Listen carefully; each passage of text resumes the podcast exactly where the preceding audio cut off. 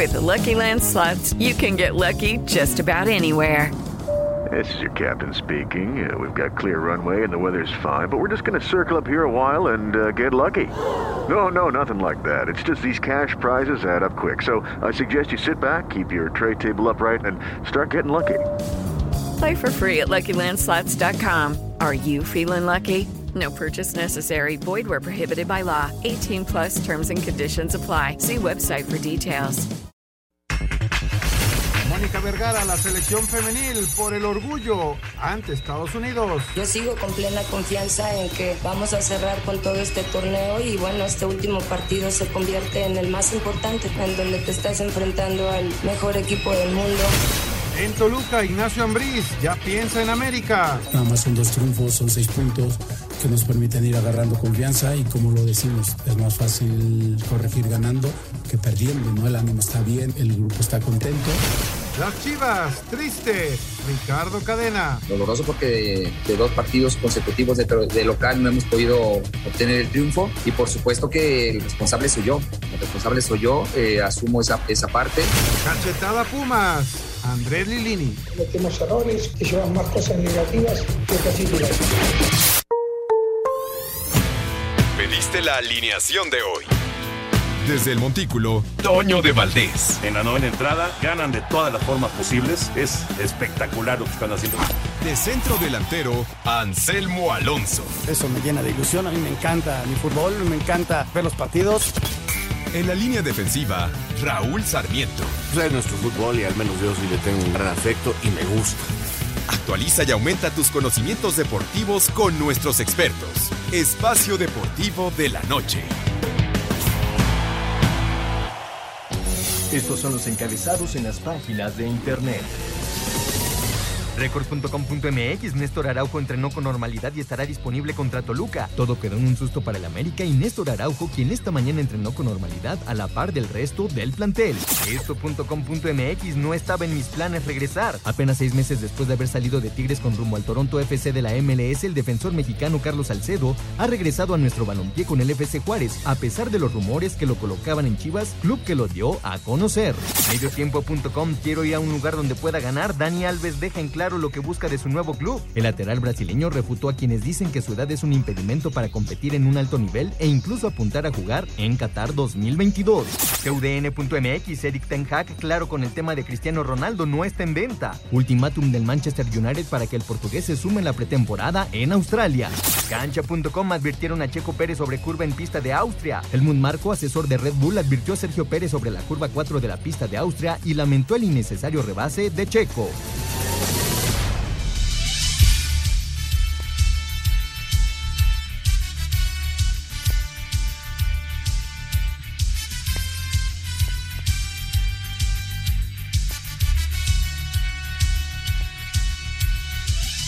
Amigos, ¿cómo están? Bienvenidos. Espacio Deportivo de Grupo Asir para toda la República Mexicana. Hoy es lunes, hoy es 11 de julio del 2022. Saludándoles con gusto, Anselmo Alonso, Raúl Sarmiento, señor productor, todo el equipo de Asir Deportes y Espacio Deportivo, su servidor Antonio de Valdés. Gracias, como siempre, Lalito Cortés por los encabezados. Soy Lalo en la producción.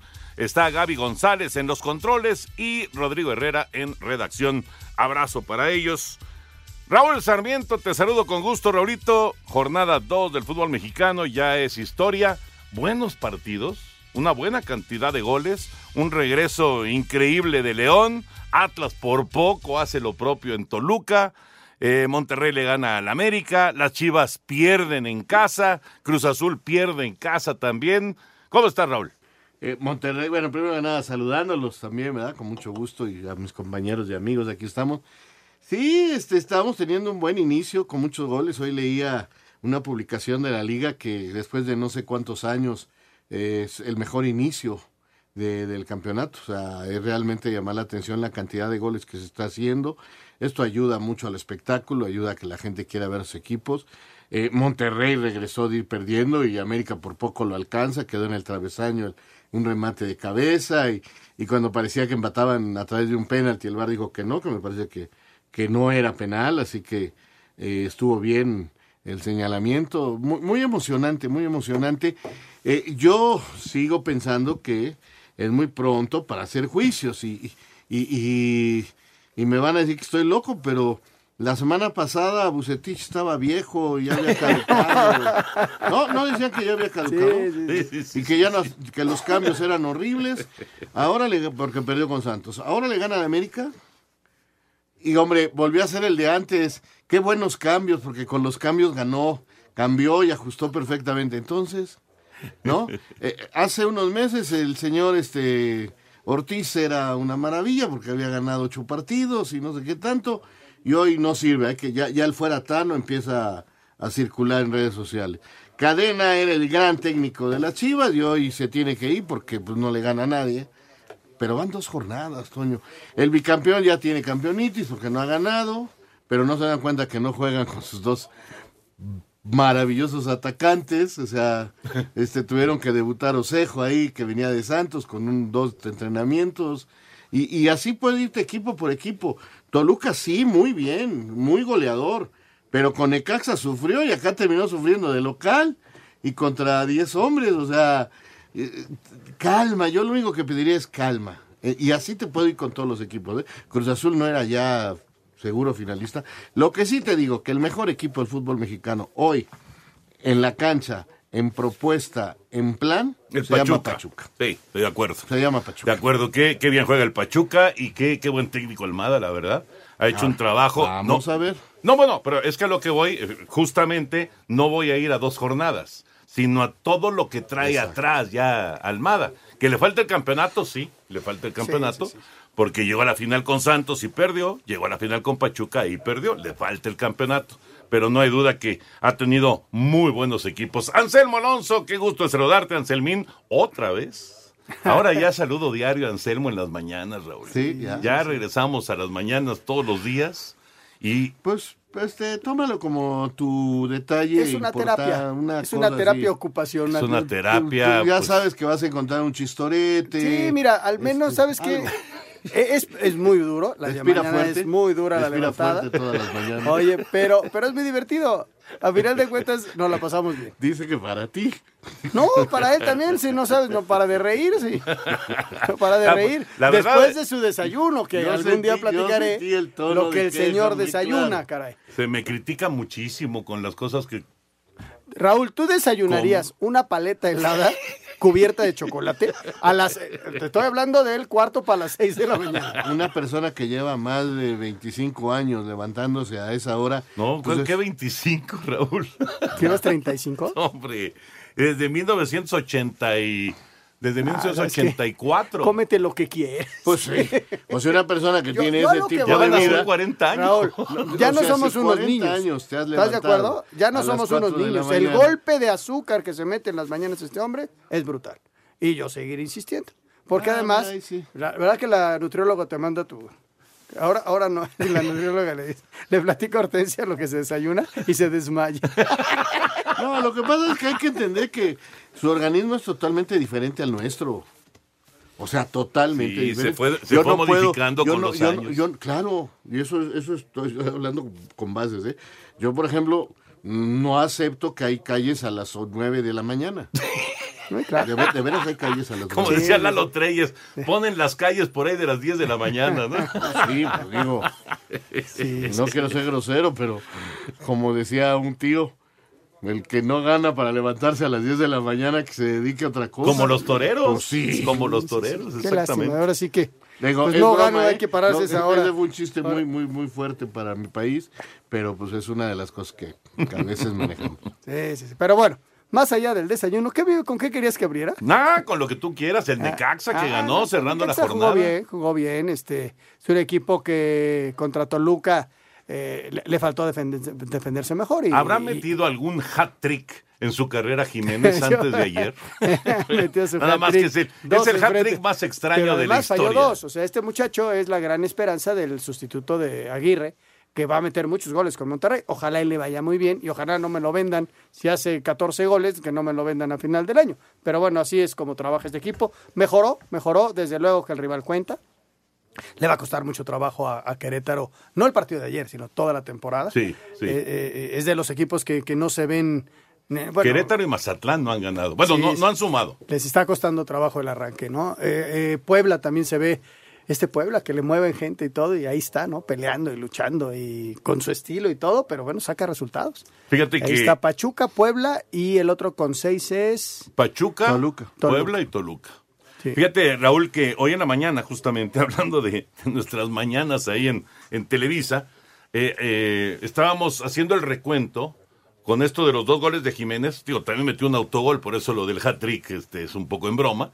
Pero, pero estábamos haciendo el recuento de los jugadores que eh, han sido goleadores con Necaxa y que luego los han no, soltado. no, una maravilla. Es de verdad de llamar la Sí, atención. sí, Eran que eran cinco, ¿no? Seis, seis, porque Eran seis. Qui- Quiroga, aunque no Ah, llega Quiroga, directamente, Quiroga. porque se, se va y regresa. Pero y en su estaba Puch. Estaba Puch. Estaba Fernández. Ajá, está Quiroga, está Carlos González, está Dávila Ajá. y está Aguirre. Seis. Y Aguirre que se acaba de ir. Sí, sí. Es increíble, increíble.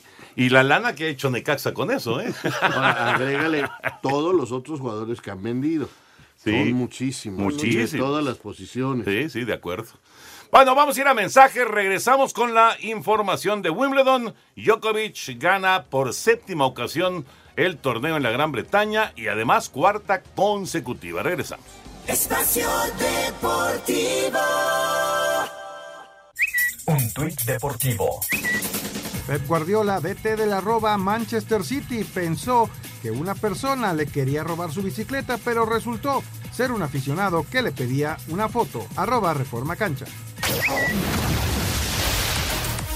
Sellando victoria 28 de manera consecutiva en el All England Club tras doblegar por 4-6, 6-3, 6-4 y 7-6 al australiano Nick Kyrgios, el serbio Novak Djokovic conquistó el séptimo Grand Slam londinense de su carrera, cuarto al hilo desde 2018. I lost words for what this tournament, uh, what this trophy. Me he quedado sin palabras acerca de lo que significa este torneo, este trofeo para mi equipo y mi familia. Siempre ha sido y será el torneo más especial en mi corazón, el que me motivó a empezar a jugar al tenis en un pequeño complejo de montaña en Serbia. Siempre soñé con venir aquí a jugar en esta cancha y cada vez se vuelve más significativo, especial. Así que estoy muy uh, agradecido de estar aquí con el trofeo. and so I'm, I'm very blessed and very thankful to, to be standing here with, it, with the trophy. Djokovic, quien este lunes cayó del tercer al séptimo lugar del ranking por la ausencia de puntos en Wimbledon, llegó a 21 Grand Slams en su carrera, quedándose a uno del español Rafael Nadal, a Cider Deportes Edgar Flores. Ahí está la información de lo que sucedió en Wimbledon. Así que Djokovic se queda con el título. Eh, efectivamente, no hay puntos, como ya se había anunciado, y por lo tanto, en lugar de subir, baja en la clasificación. Pero bueno, independientemente de eso, que no, no, vamos, no es lo que más le interesa a Djokovic, lo que le interesa es seguir sumando en estos torneos de Grand Slam, seguir eh, pues eh, haciendo crecer su, fama y su legado como eh, tenista extraordinario. Y ahí está otro título. Y ahora vamos a ver Estados Unidos. Porque no tiene las vacunas. Ya dijo Djokovic, no me voy a vacunar. Puede uno pensar que es un necio, lo que ustedes quieran. Pero él dice, no, me voy a vacunar y espera que le den chance de jugar en Nueva York. Vamos a ver.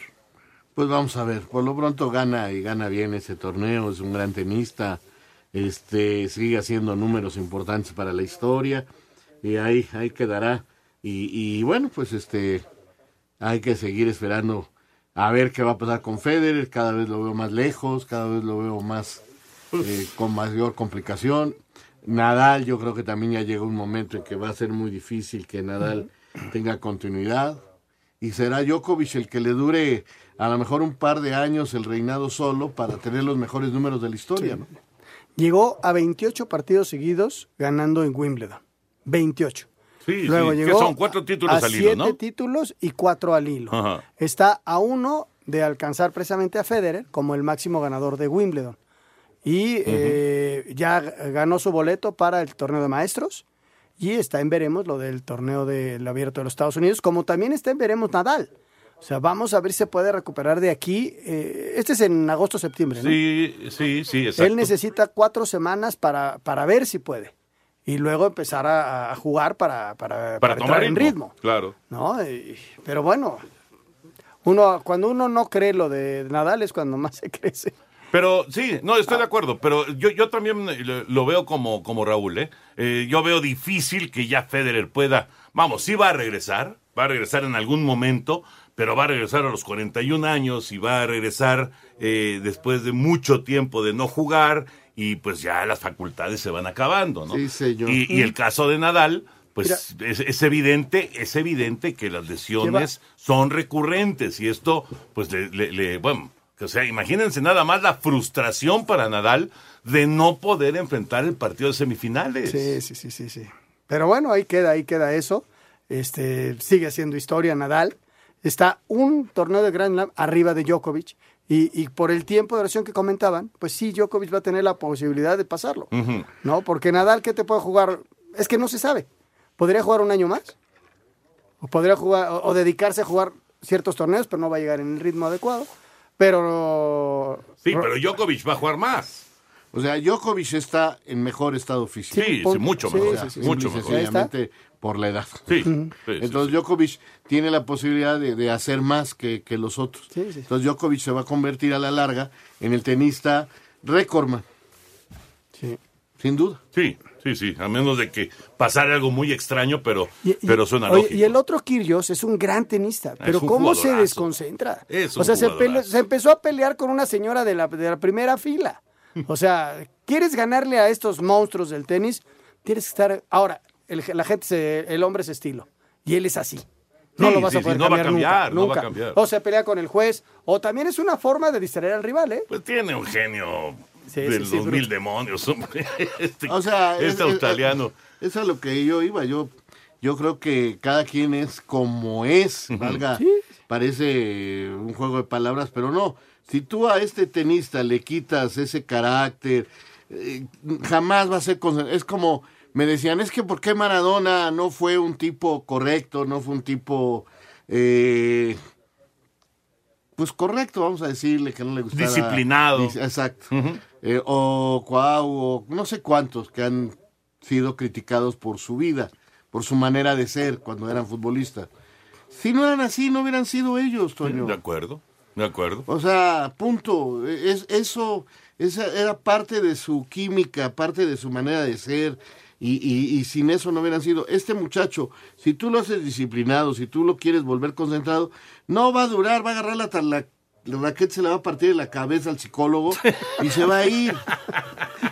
Es, es muy Es lamentable. Así es. O muy afortunado el que sean así. Pues sí. Bueno, Es- pues es ahí como está. querer hacer que Sarmiento vaya siempre por la raya. No, no. no. Por eso me el, regañaron el por no hombre, traer chamarra. el hombre es estilo. Es, es que ya me, ya me regañaron por no traer Por chamarra. no traer chamarra. Pues no. no. La historia de Wimbledon ya quedó ahí con esta victoria de Djokovic y ahora veremos qué pasa en el abierto de los Estados Unidos. Vamos ahora con la Fórmula 1. ¿Qué pasó el día de ayer? Pues ya lo saben, Checo tuvo un accidente, no pudo terminar la carrera, finalmente Leclerc se lleva la victoria. Vamos con el reporte. El monegasco Charles Leclerc ganó el Gran Premio de Austria, onceava carrera del año de la Fórmula 1, al superar a Max Verstappen de Red Bull y a Lewis Hamilton de Mercedes. Escuchamos a Leclerc. Yeah, I'm, I'm very happy. Obviously, it's it's been fun. Sí, estoy muy feliz. Obviamente han pasado cinco carreras en las que sigo viniendo a la pista, sigo sonriendo y tú sigues siendo optimista. Pero obviamente ha sido muy, muy difícil, por otro lado, tener carrera tras carrera algunas decepciones. Sergio Pérez vivió un domingo desastroso al retirarse en la vuelta 26 debido a un toque en la primera vuelta con Josh Russell. En el Campeonato Mundial de Pilotos, Max Verstappen sigue de líder con 208 puntos, seguido de Charles Leclerc de Ferrari con 170 y Sergio Pérez en el tercer lugar con 151. En cuanto a constructores, Red Bull se mantiene en la cima con 359 unidades. Para Sir Deportes, Memo García.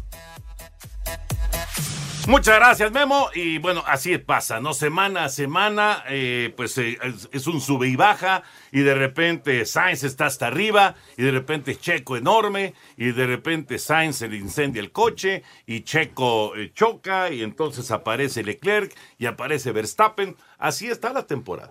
Muy interesante, la verdad.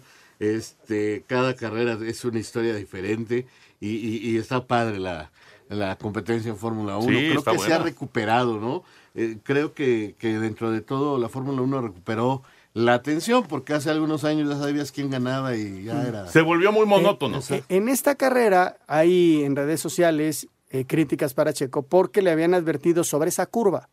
Y yo creo que en- eh, él intenta rebasar en la curva. Pero no le- Pero, pero es lo que le dijo pegaron a él. Por eso, pero él no tenía que haber rebasado ahí, según las instrucciones que le habían dado. ¿Por qué? Porque ya les había pasado el año pasado con Albón, que les pegó ahí.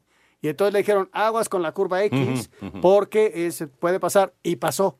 Y entonces, por eso el jefe de la escudería, el señor Marco, señor Marco, ajá. este, le- dio declaraciones de que se había equivocado. Pero pues, la- la- las ganas de ganar ahí están en Checo, quiere ganarlas todas y quizá le ganó la ansiedad y no le hicieron, no hizo caso y pues, salió con el golpe. ¿no? Híjole, qué, qué difícil porque a esas velocidades, de repente traer todas las instrucciones en la cabeza, ¿no? Traer, digo, debes de hacerlo. Finalmente, si le avisaron, Anselmo, Sí, le como dices, si le avisaron, entonces sí es una equivocación de él. Ahora, también es una equivocación del otro porque fue el otro el que... ¿El que le pegó? ¿No? Y todo el mundo dice, bueno, lo que he leído es que sí, este, el checo entró bien.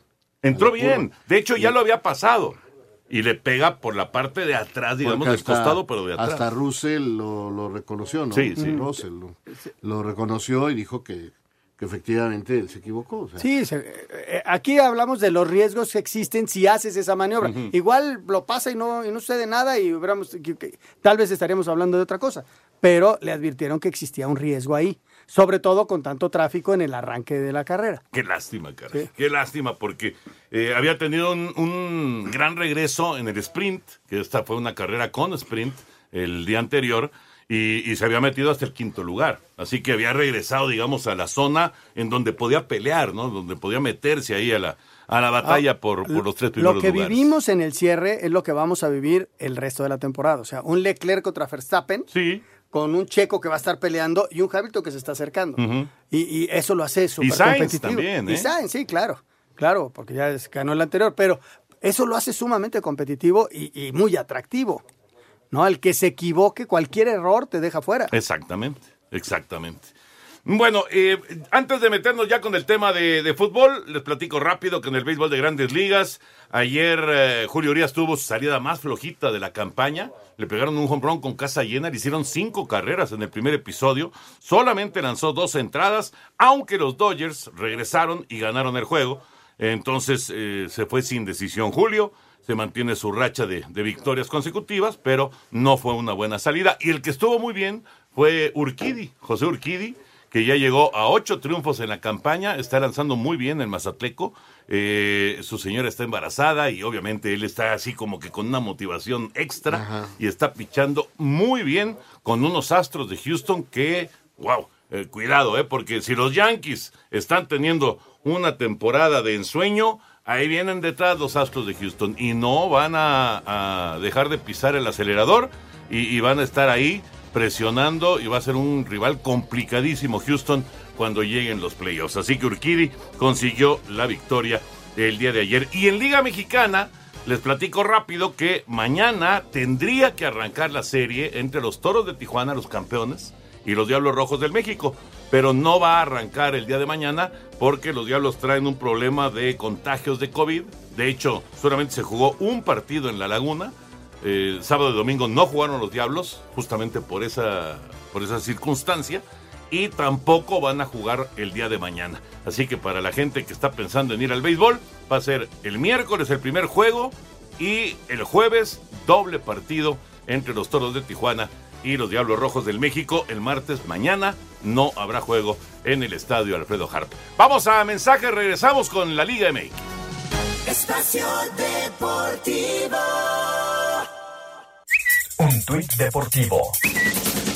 Después de 21 años, Heinz Field recibe un nuevo nombre, Acrisure Stadium. Acrisure es una compañía de seguros con sede en Michigan y se hará dueña de la casa de los Pittsburgh Steelers cuando Heinz finalice su acuerdo actual. Arroba NFL en 280.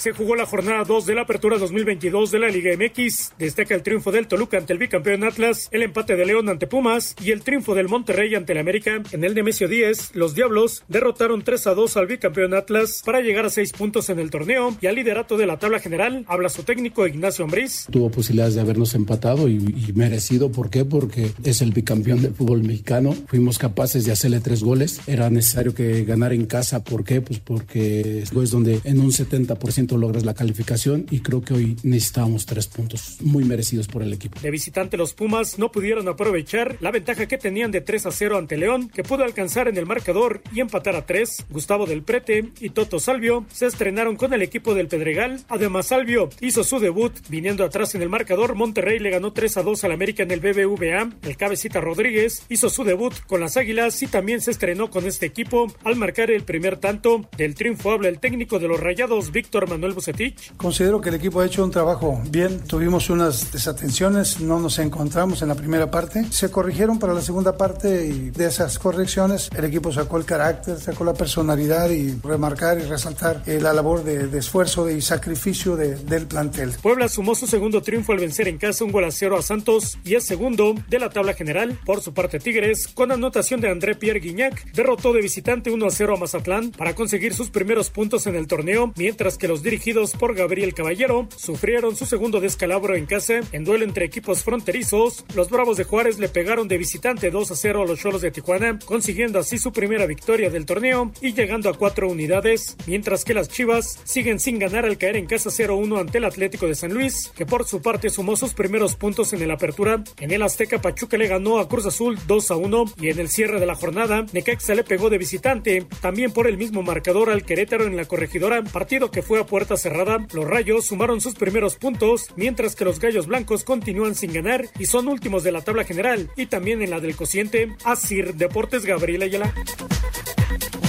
Muchas gracias, Gabriel. Ahí está el repaso completito de la jornada 2 de la Liga MX.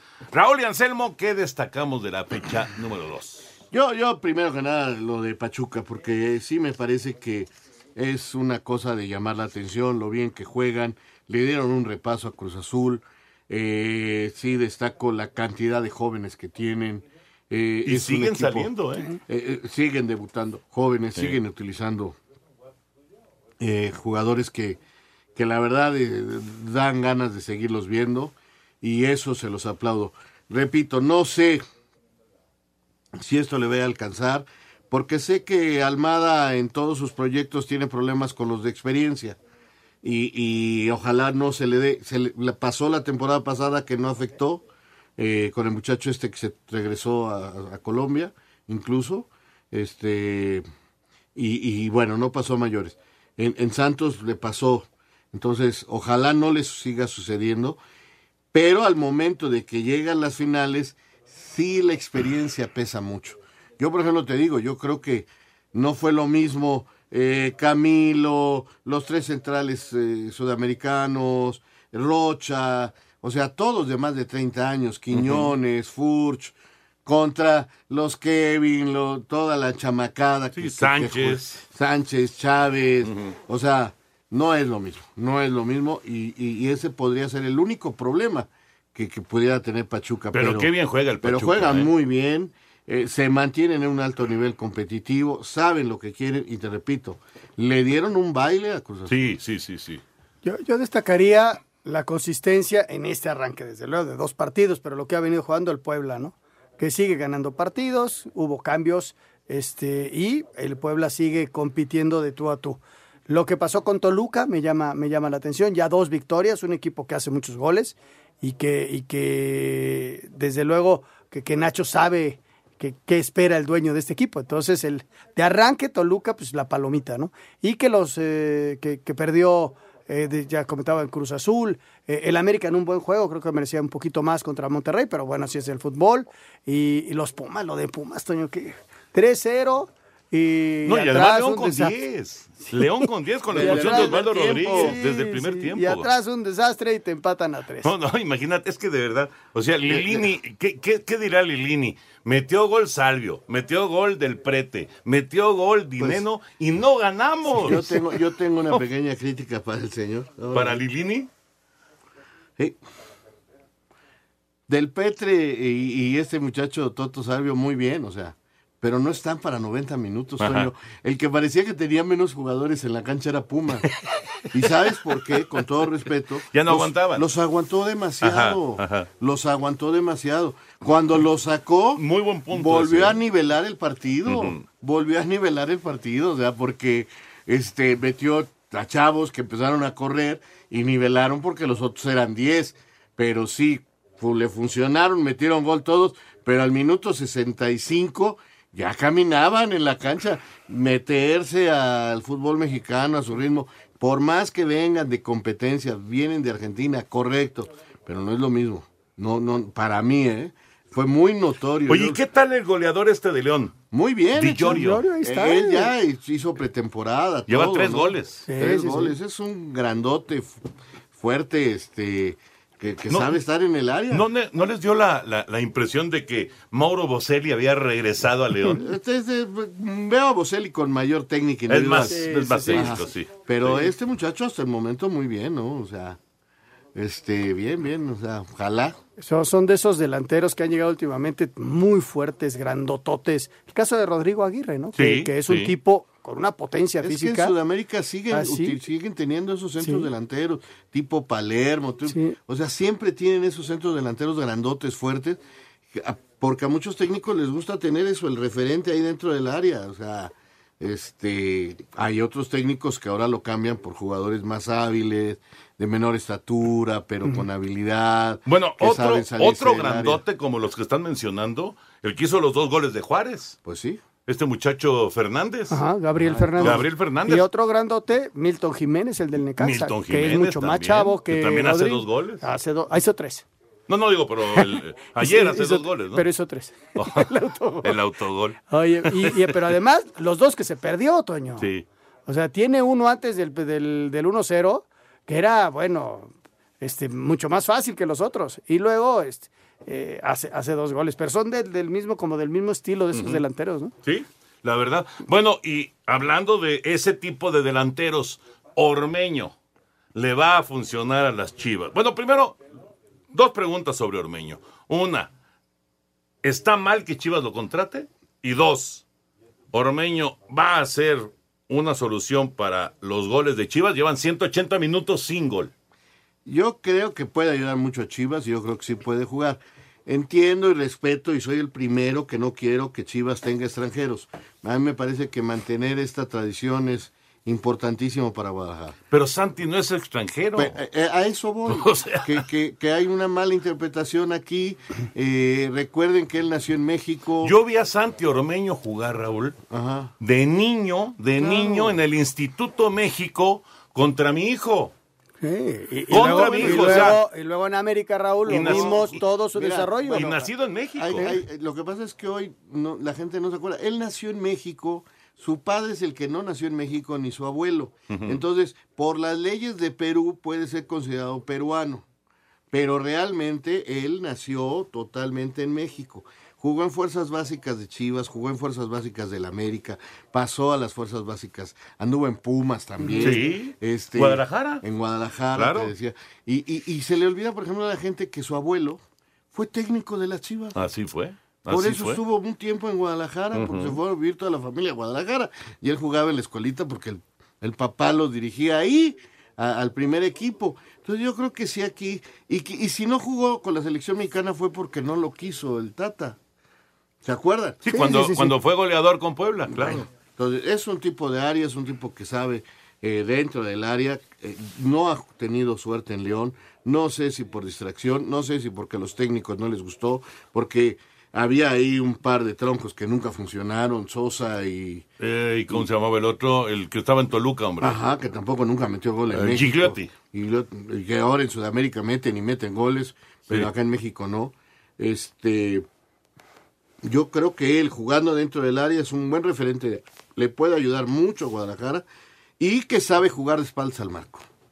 Sí, Ahora, yo, el yo, juego yo- aéreo es muy bueno. Yo lo que sí. es bueno. Yo lo que veo con respecto a, a- a Santi es que tiene muy poquitos minutos en el último año. Sí, muy sí. poquitos. No lo metía. No lo Necesita metía. entrar a ritmo No. rápido con Chivas. Ojalá y esté, ojalá y lo Sí, pongan a jugar, ¿no? Pero para tirar paredes dentro del área con Vega o Claro. con alguno de estos muchachos, está perfecto. Es un tipo- Ahora, si le van a tirar centros, también está perfecto. Sí, es un tipo que tiene gol.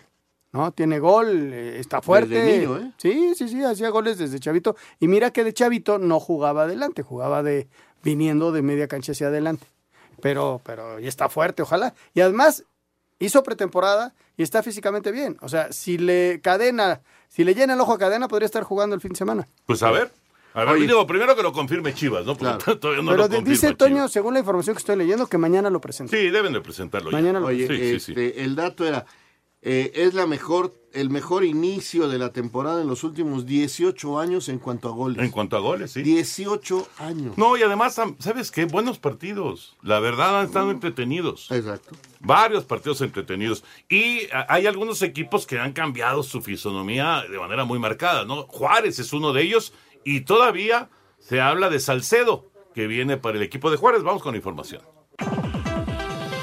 El pasado viernes, al término del partido y de la victoria ante los Cholos de Tijuana, el técnico de los Bravos de Juárez, Hernán Cristante, reconoció que había interés y pláticas para repatriar a Carlos Salcedo y que se convierte en el nuevo refuerzo del equipo para esta apertura 2022, mientras que el defensa mexicano, la noche de este domingo a su arribo a Guadalajara, no especificó con qué equipo, pero aseguró que solo faltan detalles para regresar a la Liga MX. Sí, todavía falta ahí afinar un par de cosas. Precisamente ya mi agente y, vamos a, a esperar. Yo creo que ya estamos en las últimas horas, ¿no? Para tratar de, de volver acá a la liga. La verdad que no estaba dentro de mis planes, ¿no? Regresar, pero por cosas de la familia, ¿no? De, de mis hijos, de, de mi esposa, pues obviamente se tienen que tomar decisiones y agradecer a Toronto que la verdad que han estado estos días de negociación dispuestos a ayudarme y Asir Deportes Gabriel Ayala. Bueno, gracias Gabriel. Ya esperaremos la confirmación de lo de Salcedo con el equipo de Juárez. Eh, el miércoles arranca la jornada con el América Toluca. Muy buen partido. Lo que pasa es que partido. América viaja a Estados Unidos para jugar el sábado contra el Chelsea y la próxima semana contra el Manchester City. Y también el miércoles es el partido de Pumas contra el Celta de Vigo, pero cambiaron el horario y va a ser a las 7 ¿No, de la no es noche. el miércoles? Miércoles. Miércoles, sí. Miércoles, sí. Y América juega el sábado contra Chelsea. Espacio Deportivo. Un tuit deportivo. Se cumplen 12 años del Mundial de España. El golpeo de Iniesta en la prórroga hizo campeona a la selección española en Sudáfrica 2010. Arroba Gol España. Espacio por el mundo. Espacio deportivo por el mundo. De acuerdo a información en España, el Barcelona habría llegado a un acuerdo con el francés Ousmane Dembélé para renovar su contrato y mantenerse en el club blaugrana hasta la temporada del 2024. La Juventus hizo oficial las contrataciones de Paul Pogba, quien regresa al equipo italiano, y Ángel Di María, procedentes del Manchester United y Paris Saint-Germain respectivamente. Erling Haaland fue presentado de manera oficial como jugador del Manchester City en el Etihad Stadium, donde el nuevo 9 City se prometió a la afición goles y mucha diversión. La temporada 2022-2023 sería la última de Sergio Busquets como jugador del Barcelona, y el español ya tendría arreglos para ir a la MLS de forma gratuita tras acabar su contrato. El estándar de Lieja estaría cerca de hacerse de los servicios del mexicano Orbelín Pineda, procedente del Celta de Vigo. En una transacción que rondaría los 3 millones de euros, solo están a la espera del sí por parte del club español. Espacio Deportivo, Ernesto de Valdés. Gracias, Push. Más le vale Orbelín, ¿no? Más le vale Orbelín eh, irse al estándar de Lieja, jugar, tener muchos minutos, si quiere ir al Mundial. Claro, pero aquí se me hace que ya ni siquiera cosa es de Orbelín ya, sino de los dueños del club. Pues es que el estándar suelte el billete, ¿no? Pero ni Básicamente. siquiera, ni siquiera van a- no, van, no, lo No. van a traer a México, No, no, no, no viene. tienen congelado, no, no aparece, tantas cosas que he escuchado. Ojalá se arregle porque sí es muy feo que Orbelín esté viviendo esto. Sí, la verdad que sí. Vamos con Lalito Bricio. Ya está Lalo para platicar de arbitraje de la fecha 2 del fútbol mexicano. ¿Cómo estás, Lalo? Abrazo. Abrazo, querido Toño, Anselmo, Raúl, señor productor, les saludo con el afecto de siempre. pues creo que el VAR se lució en esta jornada 2 del balompié mexicano. Para todos los detractores que dicen que el VAR no sirve para nada, pues bueno, hubiesen sido partidos completamente distintos sin la ayuda de la tecnología. Vamos a abrir con par de haces en el León contra Pumas al minuto 3. El VAR le reporta una mano, una mano al silbante, un, joven novato, a Jesús Rafael López, le dice, ¿sabes que hubo una mano, una mano muy clara de Bellón? la va, la revisa y sanciona el penal. En este gol, por cierto, muchos claman que hay un fuera de juego de Rubalcaba, un jugador de Pumas. Efectivamente está en fuera de juego.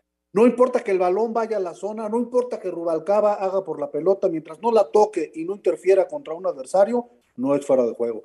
Una buena decisión, se marcó un penal a favor de Pumas, se van arriba 1 por 0, gracias al VAR. Después al minuto 20 dejan con 10 hombres a los panzas verdes, porque el VAR le reporta de nueva cuenta Silvante una plancha de Osvaldo Rodríguez y se va a bañar temprano, ¿no? Yo no he oído que los Pumas se quejaron muchísimo hace ocho días, yo no he oído que hoy digan, ah, qué bien que el, el VAR y el arbitraje nos benefició, ¿no? Otro ejemplo, el Rayados contra América. Agonizaba el partido, el gato Ortiz muerde el anzuelo, marca un penal y el VAR le dice, no, papá, ven a revisarla porque no hay penal de, Vargas sobre Henry Martín. Va la revisa y da marcha atrás. Si no fuera por el VAR y por el arbitraje, se hubiese empatado probablemente el partido. Yo no he escuchado a Bucetich que salga a decir, no, pues hoy estuvo muy bien el arbitraje, gracias al VAR, este, ganamos el partido, ¿no? Y también en el Cruz Pachuca también hay dos intervenciones del VAR muy buenas, curiosamente con un árbitro joven, Víctor Cáceres, marca un penal apretado y el bar le dice, ¿sabes qué, papá? Es fuera del área. Y rectifica. Si no hubiese sido por el bar, se hubiera ido temprano el Pachuca eh, arriba en el marcador, ¿no? Al final le marcan un penal a favor del Cruzul que ya no le alcanzó, pero de nueva cuenta interviene el bar. En el Toluca Atlas también hay un par de intervenciones. En la de Chivas no me gustó tanto la intervención del VAR porque se me hizo muy rebuscado estar seis minutos para ver si es que había una falta o no había. Ese tipo de infracciones no las debe de juzgar el VAR, pero, a ver, pues no sé qué les parece, creo que el VAR dio resultados. Es cierto que el árbitro tiene que ver todas esas acciones. Bueno, pues si no las ve, para eso está la tecnología. Sí, no, no, de acuerdo. Y fíjate que eh, ahorita que mencionan la jugada esta de Chivas, que era el 2 a 0 ya en, el partido para, para San Luis, es, la única que yo tenía por lo menos anotada. Eh, todas las demás, pues palomita para el VAR, ¿no? Muchas semanas de estas para el arbitraje mexicano, ¿no? Yo sigo enojado. ya se me quitó el enojado, Lalo, ya ganó el Necaxa. te manda a saludar Santander, que a ver cuándo vas a comer a la Sí, sí, sí, Santander y yo tenemos que comernos un pollito. Nada, la, verdad, me cae bien Santander, cuando le pita al León. Ahora ese gol del, San Luis pues no influyó porque era el 2 por 0, ¿no? O sea, no cambió el resultado del partido, que es una situación importante y es lo que queremos que sigan en ese tenor. Ojalá y la próxima semana estaremos hablando de buenas decisiones arbitrales y no culpando a los hombres de negro. Les mando un abrazo de gol muy cariñoso. Oye, oye Lalito, ocho puntos en la quiniela, ¿eh? Vas de líder junto con el Polito Luco. Espacio Deportivo. Un tuit deportivo. Arroba medio tiempo, un suceso nunca antes visto. Inglaterra femenil hizo historia tras golear 8 por 0 a Noruega en la Eurocopa. Arroba medio tiempo.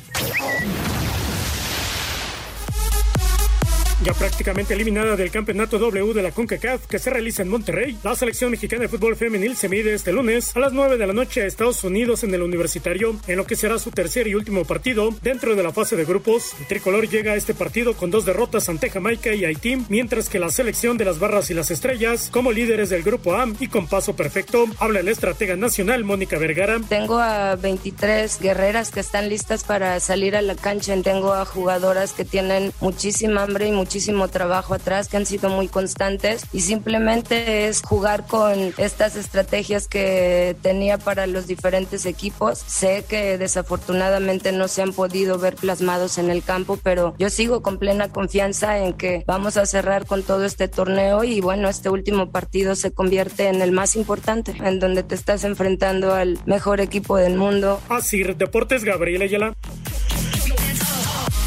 Gracias, Gabriel. Hoy a las 9 de la noche es este juego del premundial femenil de CONCACAF en eh, Monterrey. Y bueno, escuchábamos a Mónica Vergara. Eh, ella pues todavía se mantiene con alguna esperanza. Sinceramente, pues, ahora sí que por dónde, No, ¿no? no, no. Por dónde contra Estados Unidos. No, ni el optimista. Sí, mira que yo me vi extremadamente optimista. Yo sí creía en el equipo. Creo que se quedó muy cortito en las Sí. expectativas. Este, porque además lo golearon feo. Haití le pasó por arriba y no hubo capacidad de respuesta. Es una realidad. Y, y luego lo que generaron muchas polémicas fue lo que ella decía, ¿no?